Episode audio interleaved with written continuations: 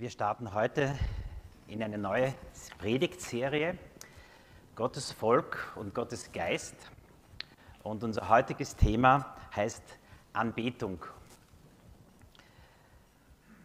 Was wäre, wenn man ein paar prominente Leute fragen würde, was ist Anbetung?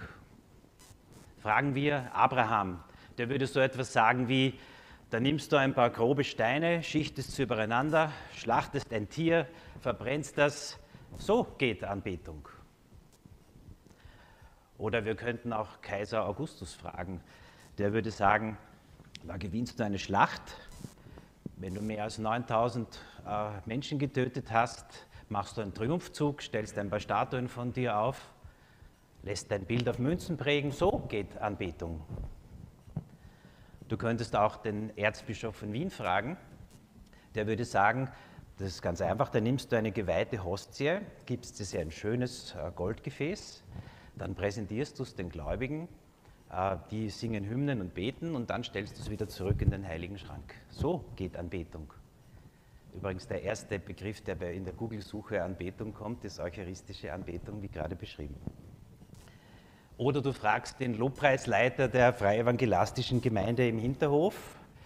Der würde vielleicht sagen, da singst du drei Lieder hintereinander aus dem SCM-Verlag.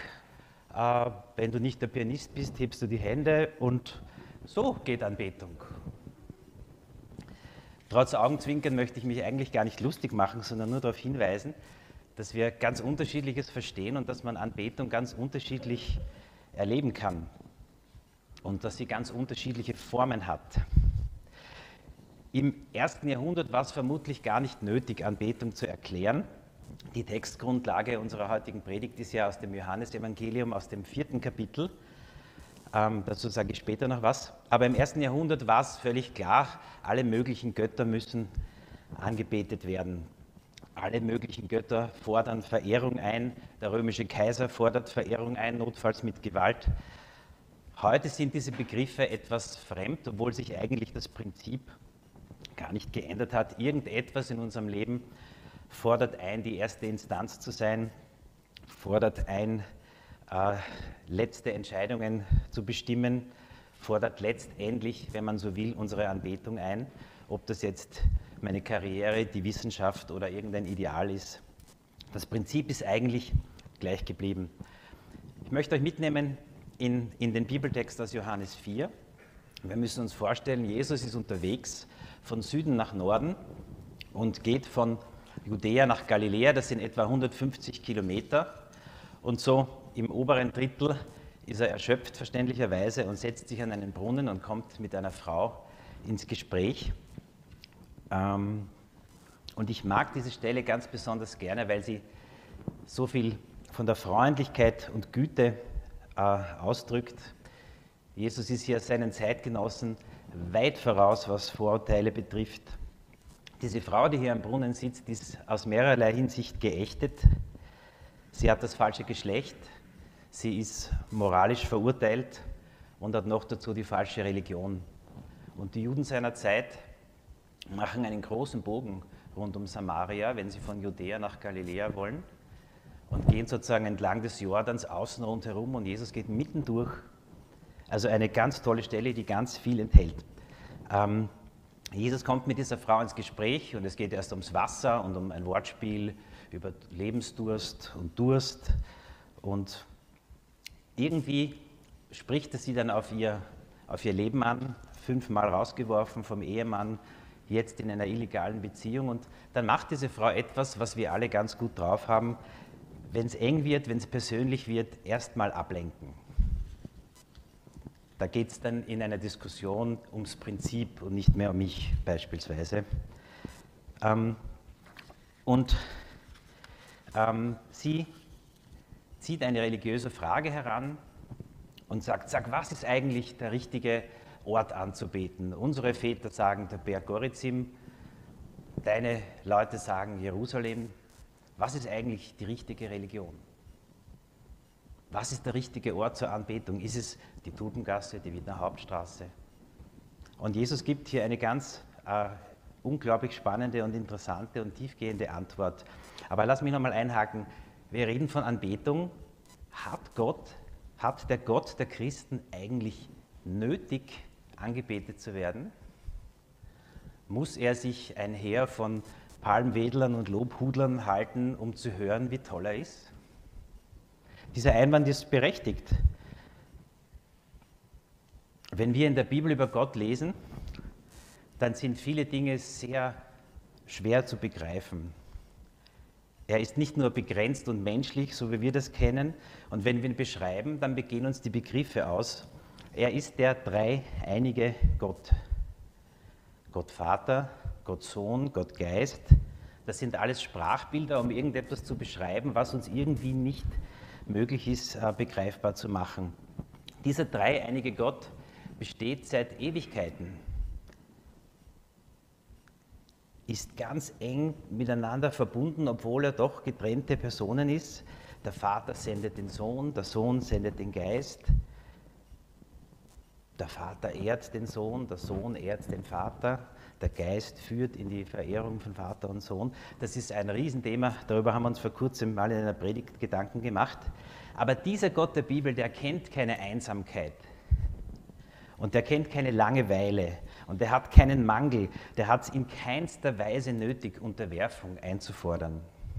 Seine Herrlichkeit ist außer Streit, seine Macht ohne Konkurrenz. Das Universum ist seine Visitenkarte und alles, was wir als Menschen zu seinem Lob beitragen könnte, ist bestenfalls ein Staubkorn im Sonnenlicht. Und trotzdem, Jesus im Gespräch mit der Frau am Brunnen sagt, ich zitiere aus Johannes 4, Vers 23, der Vater sucht wahre Anbeter. Was mir auffällt in der Stelle ist, der Vater sucht nicht der Herrscher, nicht der König, der Vater. Der Vater, der nach dem verlorenen Sohn Ausschau hält und ihn sucht. Der Vater sucht Anbeter und hat die Geduld zu warten, bis sich der Sohn auf dem Heimweg macht. Und interessant auch, der Vater sucht. Er fordert nicht, er zwingt nicht, er zwingt sich nicht auf, er sucht und wartet. Könnte es sein, dass es in der Anbetung Gottes, liebe Theologen, vorsichtig, gar nicht um Gott geht? Kann es sein, da könnte man sich ordentlich verschlucken an diesem Satz, ich sage es nochmal, könnte es sein, dass es in der Anbetung Gottes gar nicht nur um Gott geht? Könnte es sein, dass es darum geht, dass er uns in seiner Nähe haben möchte? Er hat unsere Lobeshymnen nicht nötig. Er hat keine Rechnung offen mit uns. Wir könnten nichts beitragen, in seine Gegenwart zu kommen. Er muss nicht besänftigt werden. Kein Opfer könnte das schaffen. Aber vielleicht hat er Sehnsucht, dass wir in seine Nähe kommen. Vielleicht fordert er nicht Unterwerfung, sondern Hingabe. Vielleicht ist seine Nähe ein Ort für Schutz, für Sicherheit, für Heilwerden für Vergebung, für Neuanfang. Diese Zeit der Anbetung kann uns wieder einnorden für die Herausforderungen, die uns unser Leben stellt. Der Ort der Anbetung, das sagt Jesus als Antwort dieser Frau, spielt keine Rolle. Die richtige Kirche, die richtige Glaubensrichtung ist nicht entscheidend. Weder Jerusalem noch der Berg Gorizim in unserem Bild. Da sitzt kein Tempel, kein Kirchengebäude, keine Wiener Hauptstraße. Eigentlich ist der Ort wurscht. Warum? Etwas Neues hat begonnen. Die Anbeterinnen der Zukunft beten Gott überall an. Gott hat sozusagen seinen Wohnort gewechselt. Er wohnt nicht mehr in Häusern, er wohnt in seinen Kindern. Als ungefähr 1000 vor Christus der Tempel Salomos eröffnet wurde, da wurden viele tausend Opfer gebracht. Und die Schreiber der Chronik halten fest, ich zitiere aus 2. Chronik 7, Vers 1. Und als Salomo zu Ende gebetet hatte, hier geht es um die Einweihungsfeier des Tempels, da fuhr das Feuer vom Himmel herab und verzehrte das Brandopfer und die Schlachtopfer, und die Herrlichkeit des Herrn erfüllte das Haus. So wurde der Tempel 1000 vor Christus eingeweiht, ein Prachtbau. Und ähm, 1000 Jahre später geschieht etwas Vergleichbares, etwas Ähnliches, etwas, was die Frau am Brunnen nicht erahnen kann, was aber kurz darauf Wirklichkeit wird. Ich zitiere aus der Apostelgeschichte 2, Vers 2 und folgende. Plötzlich setzte vom Himmel her ein Rauschen ein, wie von einem gewaltigen Sturm. Das ganze Haus, in dem sie sich befanden, nämlich die Jünger, war von diesem Brausen erfüllt. Gleichzeitig sahen sie so etwas wie Flammenzungen, die sich verteilten und über jedem einzelnen von ihnen niederließen. Alle wurden mit dem Heiligen Geist erfüllt. Was Jesus der Frau andeutet, geschieht ein wenig später. Gott bestätigt das Opfer, in dem Fall das Sterben und Auferstehen Jesu, und bezieht in Form seines Geistes Wohnung im Leben seiner Kinder. Gott im Geist anbeten. Wir haben gesungen in Wahrheit und im Geist, das ist ein Zitat aus Johannes 4, lese ich gleich. Bedeutet, sein Heiliger Geist ist Teil unseres Wesens. Er ist uns selbst näher, als unsere Vorstellung das erfassen kann. Über seinen Geist lesen wir im Römerbrief, denn wir wissen ja nicht einmal, warum wir oder wie wir beten sollen. Doch der Heilige Geist betet für uns mit einem Seufzen, das sich nicht in Worte fassen lässt. Und der Vater, der alle Herzen kennt, weiß, was der Geist sagt, denn der Geist bittet für die, die zu Gott gehören, wie es dem Willen Gottes entspricht. Aus Römer 8, Vers 26. Also dieser Gott nimmt in Form seines Geistes Wohnung in den Menschen, die ihn lieben. Und er verwendet sich und übersetzt und ist der Fürsprecher dieser Menschen. Das ist das Neue, auf das Jesus diese Frau hinweist. Gott im Geist anbeten heißt, Gott nimmt Wohnung in seinen Menschen. Was bedeutet die Aussage, dass Gott in Geist und Wahrheit angebetet werden soll? Da gibt es viel Literatur und viel Theologie dazu. Bedenken wir aber, dass die Frage, die vorher gestellt ist, was ist die wahre Religion? Was ist der wahre Ort, Gott anzubeten? Und ich vermute, dass sich Jesus darauf bezieht und er sagt, es ist nicht nur der Ort belanglos, es ist auch das religiöse Bemühen belanglos. Die Wahrheit, von der Herr Jesus spricht, ist nicht die richtige Lehre oder die richtige Orthodoxie. Die Wahrheit kondensiert in einer Person. Der Messias Jesus, der hier mit der samaritischen Frau spricht, der wird in Kürze zum Dreh- und Angelpunkt göttlicher Geschichte. Das kann diese Frau noch nicht wissen. Das erkennen wir als Leser rückblickend. Die Wahrheit ist eine Person. Was Jesus zu der Frau sagt, ist, Psst, ich bin's. Ich bin der Messias, ich bin der, auf den es ankommt. Christen glauben, dass das Leben und Sterben und Auferstehen Jesu den Weg frei macht. Keine religiöse Handlung, keine menschliche Anstrengung. Indem Gott Vater, Gott Sohn in die Welt sendet, kann Gott Geist in uns Wohnung nehmen. Und das lädt uns ein in die Anbetung. Ganz schön irre, oder? Kann das irgendjemand verstehen? Das übersteigt auf jeden Fall meinen Horizont. Natürlich kann man noch viel mehr in diesen Text und diese Begriffe hineinlesen, aber ich habe versucht, das auf die Essenz äh, zusammenzufassen. Wir schauen ganz schnell ein Gleichnis an und ich versuche euch deutlich zu machen, was ich verstehe, was Anbetung ist. Samira, darf ich dich um das erste Bild bitten? Was wir hier sehen, ist eine kleine Bastelarbeit, ein Rahmen mit einer Plastikplatte, darauf ein Magnet. Darüber legen wir ein Blatt Papier, das wäre das nächste Bild, und streuen mit einem Salzstreuer da sind Eisenspäne drinnen. Schauen wir Eisenspäne drauf. Und man sieht es ganz leicht, dort wo der Magnet sein Magnetfeld ausstrahlt, orientieren sich die Eisenspäne an den Magneten. Wir strahlen noch ein bisschen mehr. Da wird das schon deutlicher und wir streuen noch ein bisschen mehr. Und dann kann man die Linien dieses Magnetfelds erkennen. Und sollte man den Magnet entfernen oder wie ich jetzt das Papier vom Magnet, dauert es gar nicht lange, dann ist die Orientierung dieser Eisenteilchen schon wieder weg. Was ist Anbetung? Anbetung bedeutet, in meinem Bild ist Gott der Magnet, unsichtbar, manchmal mit freiem Auge nicht zu erkennen, aber er wirkt und er strahlt. Und seine Kinder sind in meinem Bild die Eisenspäne. Wenn sie in die Nähe des Magneten kommen, passiert etwas ganz Erstaunliches. Physiker können dir das ganz genau erklären, aber soweit ich das verstehe, wird aus jedem kleinen Eisenspan ein kleiner eigener Magnet, der sich an der Nord-Süd-Richtung des Magnetfelds ausrichtet. Das passiert, wenn Gottes Kinder, Eisenspäne, in seine Nähe, in sein Wirkungsfeld kommen. Es orientiert sich an seinen Linien.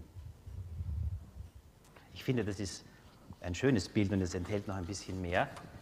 Etwas, was vorher nicht sichtbar war, nämlich das Magnetfeld, wird durch die Orientierung der einzelnen Späne plötzlich sichtbar. Das passiert, wenn wir in Geist und Wahrheit Gott anbeten, wenn unser Leben sich orientiert an den Leitlinien Gottes, an der Wahrheit in Person, geführt und ge geschoben und gezogen von seinem Geist, dann wird sichtbar, wie Gott ist und wie Gott wirkt. Interessant, vielleicht ist das gemeint, wenn wir in Johannes 13 lesen, daran werden alle erkennen, dass ihr meine Jünger seid. Wie kannst du, wie kann ich Gott persönlich anbeten? Die Voraussetzungen haben wir schon besprochen. Der Geist nimmt Wohnung in seinen Kindern. Die Orientierung ist Jesus als Wahrheit in Person. Anbetung in Geist und Wahrheit. Ich verlasse mich nicht auf meine Taten, ich verlasse mich nicht auf meine Herkunft. Ich beuge mich, dass Jesus genügt und Gottes Geist führt und leitet mich in die Anbetung.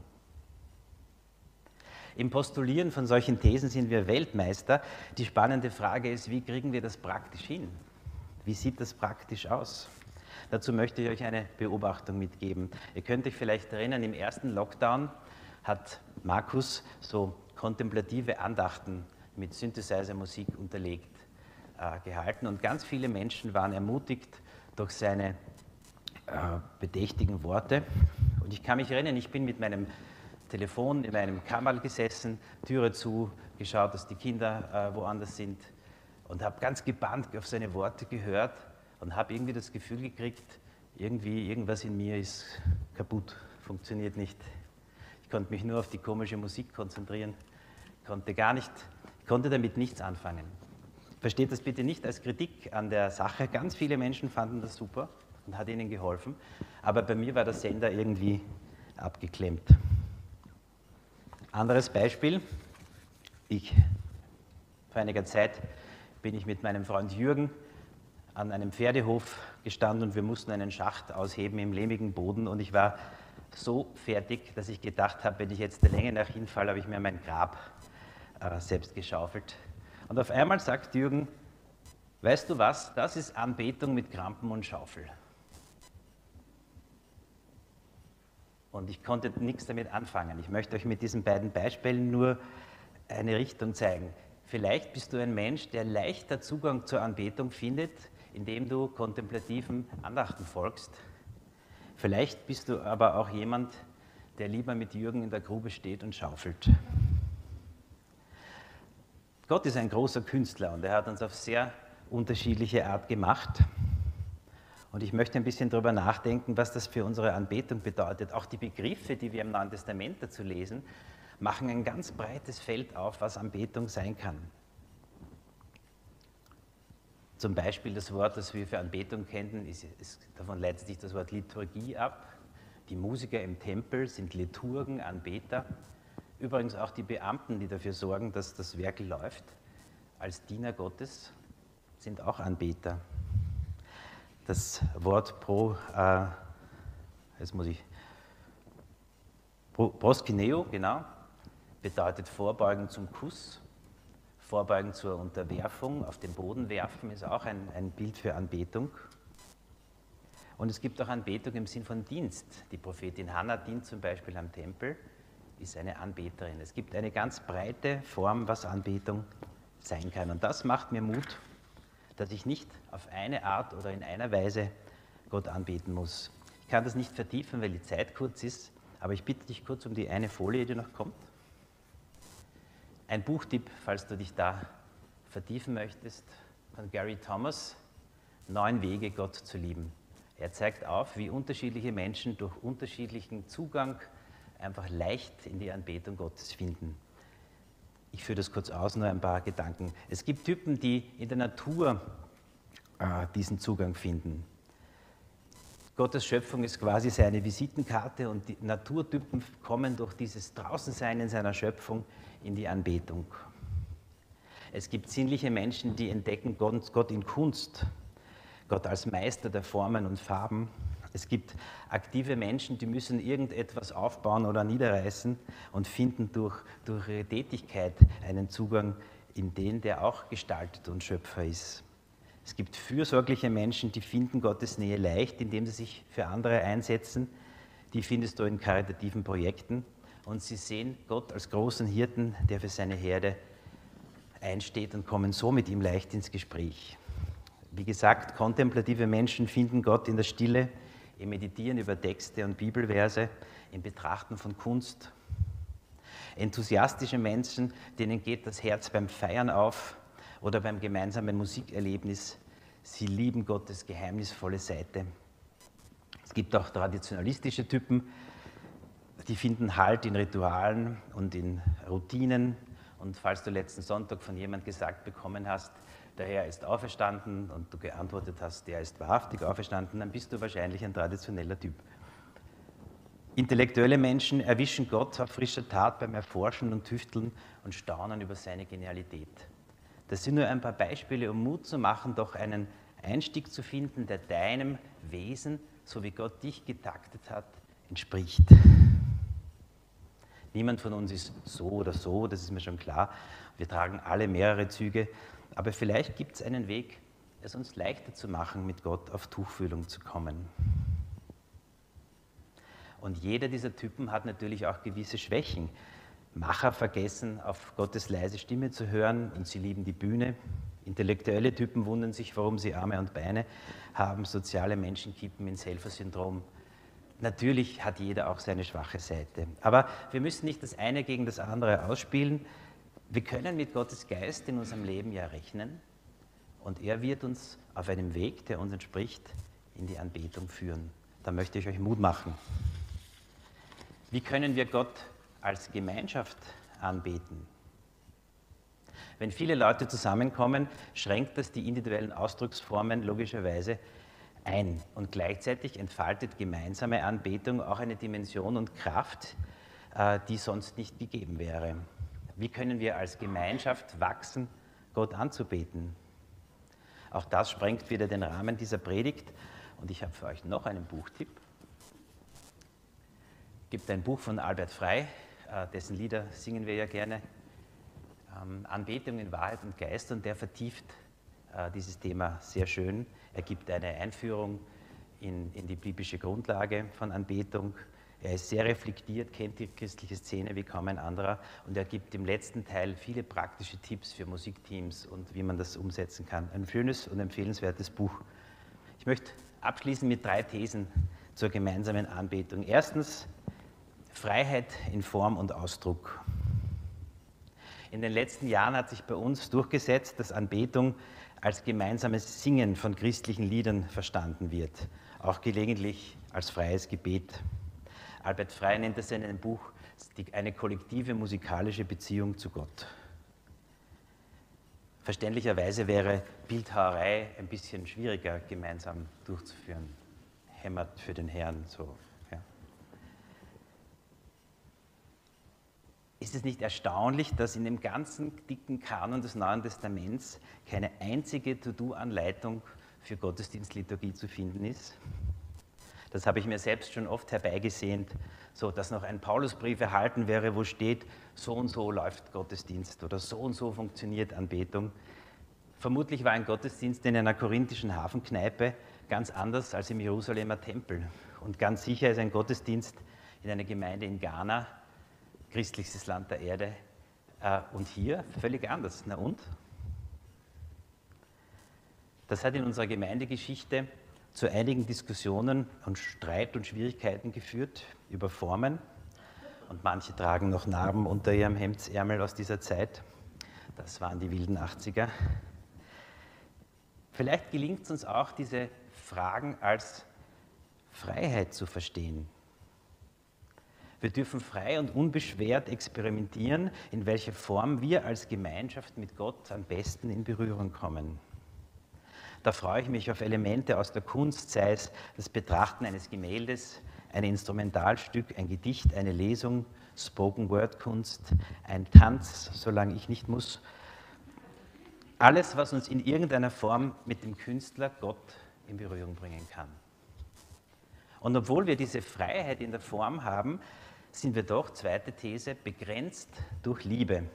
Es ist nicht nur der Raum und die Zeit, die uns begrenzt, es ist auch die Liebe zueinander, die uns begrenzt. Das kann vielleicht für die Routiniers bedeuten, aus Liebe etwas auszuhalten, weil sich möglicherweise nicht als der Weisheit letzter Schluss herausstellen wird.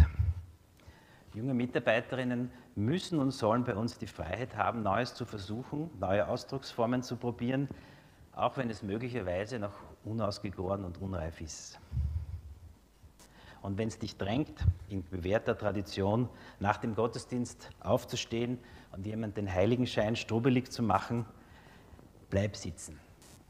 Liebe ist hier die Trumpfkarte.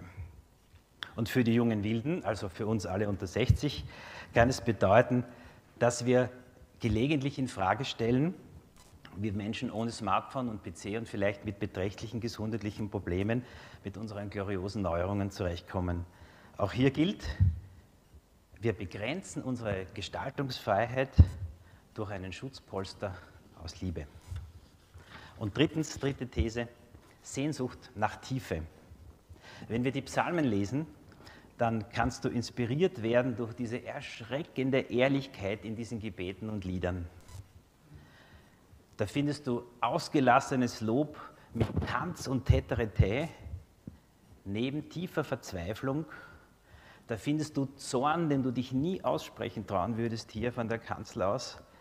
Da findest du Klage und Trauer und Zweifel neben Ruhe und Vertrauen. Und all das findet, findet statt in der Anbetung Gottes. Kleines Beispiel aus eigenem Haus. Als ich frisch verliebt war, habe ich für meine Frau ein Liebeslied komponiert. Es gehört zu den geheimen Werken. Zum Geburtstag singen wir vielleicht gelegentlich noch ein Ständchen, aber unsere Ehe seit mehr als 22 Jahren ist kein Musical-Soundtrack. Liebe findet über die Zeit verschiedene Ausdrucksformen und nicht alles davon ist uplifting und super toll. Und ich mache uns Mut, unsere kollektive musikalische Beziehung nicht als das Maximum der Möglichkeiten zu sehen. Das wäre doch schön, wenn gemeinsame Anbetung die ganze Palette des Lebens abdeckt, indem es eben auch Strophen in Moll gibt. Mich hat das sehr berührt. Letzte Woche war ja Osterwochenende, dass nach dem Karfreitag nicht der Ostersonntag folgt. Nicht nach der großen Katastrophe ist sofort die Lösung parat. Die Christen leisten sich einen Feiertag, an dem Jesus einfach tot und im Grab ist. Und in unserem Leben ist es auch so, nicht alles löst sich schnell, nicht alles ist einfach, manchmal ist es einfach nur finster und hoffnungslos. Und auch das hat Platz in unserer Anbetung. Wir leisten uns das, weil das Leben einfach das so abbildet. Es gibt nicht immer ein schnelles Happy End. Und manchmal wäre es vielleicht ehrlicher, gemeinsam zu weinen, als gemeinsam zu singen. Wir müssen in unserer Gottesdienstanbetung nicht in eine Parallelwelt entfliehen, um dann umso härter in der Realität aufzuschlagen. Wir können lernen durch das Wirken des Geistes, getragen von der Wahrheit in Person, das Leben in allen Farben und Tonlagen vor allem auszubreiten. Und wir dürfen nach Formen suchen, das zu tun. Wir dürfen danach, darin wachsen, wenn dieses, diese Sehnsucht nach Echtheit und Tiefe uns und eint. Und vielleicht gelingt es uns durch dieses Wachsen in der Anbetung, auch durch dieses Muster, das wir in dem Magnetfeld sehen, ähm, dass das sichtbar wird für andere. Das wäre schön. Und ich mache uns Mut, zur Anbetung in Wahrheit und im Geist.